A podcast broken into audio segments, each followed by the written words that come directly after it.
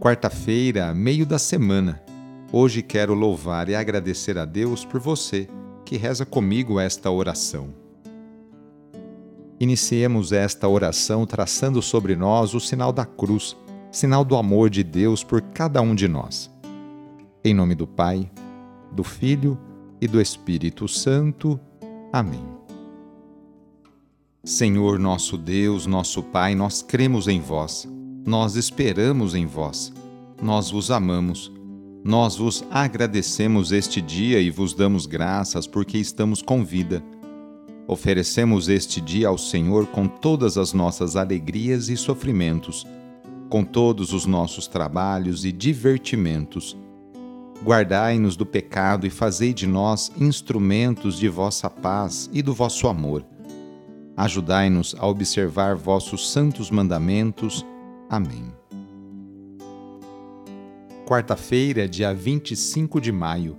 O trecho do Evangelho de hoje é escrito por João, capítulo 16, versículos de 12 a 15.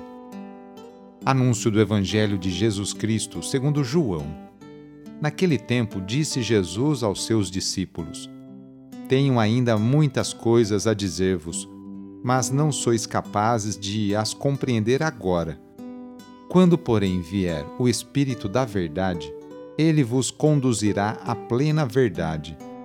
Pois ele não falará por si mesmo, mas dirá tudo o que tiver ouvido, e até as coisas futuras vos anunciará. Ele me glorificará, porque receberá do que é meu e vô-lo anunciará. Tudo que o Pai possui é meu. Por isso, disse que o que ele receberá e vos anunciará é meu. Palavra da Salvação. As palavras do evangelista João podem parecer de difícil compreensão, mas é possível que nos aproximemos delas de forma que possamos entendê-las de maneira satisfatória. O caminho percorrido por Jesus teve altos e baixos suas palavras foram acolhidas por muitos. Contudo, muitas pessoas não foram capazes de acolhê-las.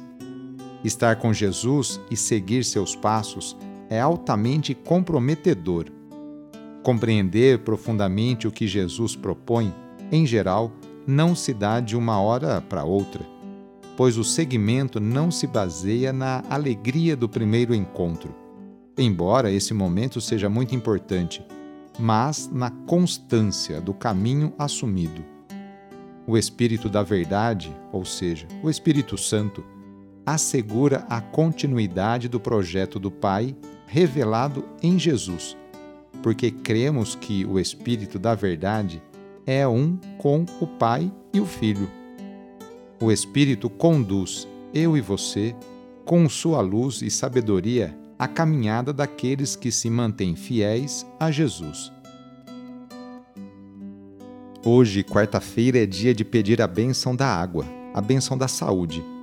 Jesus Cristo passou a vida fazendo bem e curando cada um de suas enfermidades, tanto as físicas quanto as psíquicas. Por isso, vamos pedir também a bênção para a água por intercessão da Mãe do Perpétuo Socorro.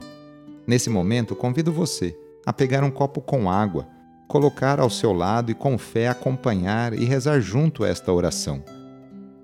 Senhor Pai Santo, voltai vosso olhar sobre nós, remidos pelo vosso corpo, pelo vosso sangue, e renascidos pelo Espírito Santo nas águas do batismo. Abençoai esta água que vossos filhos e filhas vos apresentam neste momento. Concedei aos que usarem desta água renovar-se no corpo e no espírito e vos servirem de todo o coração. Em nome do Pai, e do Filho, e do Espírito Santo. Amém.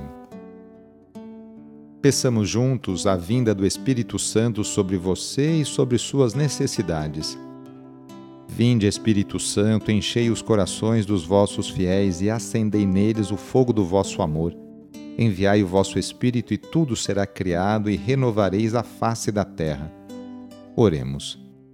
Ó Deus, que instruístes os corações dos vossos fiéis com a luz do Espírito Santo, fazei que apreciemos retamente todas as coisas segundo o mesmo Espírito e gozemos da sua consolação. Por Cristo nosso Senhor. Amém. Pedindo a proteção de Deus para a sua vida e para a sua família, invoquemos a sua bênção. A nossa proteção está no nome do Senhor, que fez o céu e a terra. O Senhor esteja convosco, Ele está no meio de nós pela intercessão de Santa Dulce dos pobres, desça sobre você, sobre a sua família, sobre o seu trabalho e intenções, a bênção do Deus Todo-Poderoso.